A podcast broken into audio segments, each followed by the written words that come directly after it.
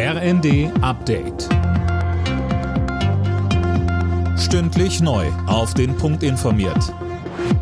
Ich bin Alena Tribold. Guten Abend. Nach dem schweren Zugunglück mit mindestens vier Toten in Oberbayern laufen die Bergungsarbeiten. Mehrere Menschen werden aktuell noch vermisst.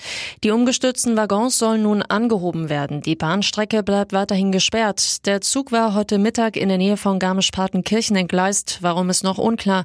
Bahnchef Lutz sprach den Angehörigen sein Mitgefühl aus. Die Bilder, die wir alle sehen, sind schrecklich, machen einem tief betroffen und pat sprachlos und ähm, meine Gedanken, unsere Gedanken sind bei den Opfern und ihren Hinterbliebenen, bei den Verletzten. Der Bundestag hat den Weg für das 100 Milliarden Euro schwere Sondervermögen für die Bundeswehr freigemacht.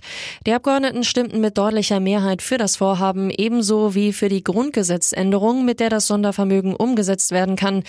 Die Linke hatte sich im Bundestag dagegen ausgesprochen. Fraktionschef Bartsch. Seit Wochen gibt es eine totale Schieflage in der Diskussion. Militär, Militär, nochmal Militär, Panzerhaubitzen, Kalibergrößen, das alles spielt eine Rolle. Ich bitte Sie alle um mehr Nachdenklichkeit, auch aus historischen Gründen, meine Damen und Herren. Zuvor hatte der Bundestag schon für eine Anhebung des Mindestlohns gestimmt. Ab Oktober soll der auf 12 Euro brutto pro Stunde steigen. Mehr von Imme Kasten. Bei der Debatte im Bundestag räumt der Arbeitsminister Heil ein, die Erhöhung sei zwar jetzt noch nicht die Welt, aber eine deutliche Verbesserung.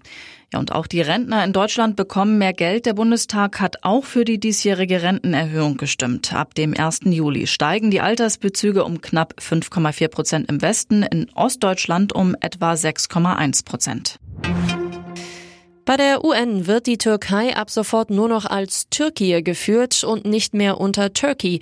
Damit wird die Türkei eine ungeliebte Namensgleichheit los, denn Turkey ist nicht nur der englische Begriff für die Türkei, sondern eben auch für Tutan. Alle Nachrichten auf rnd.de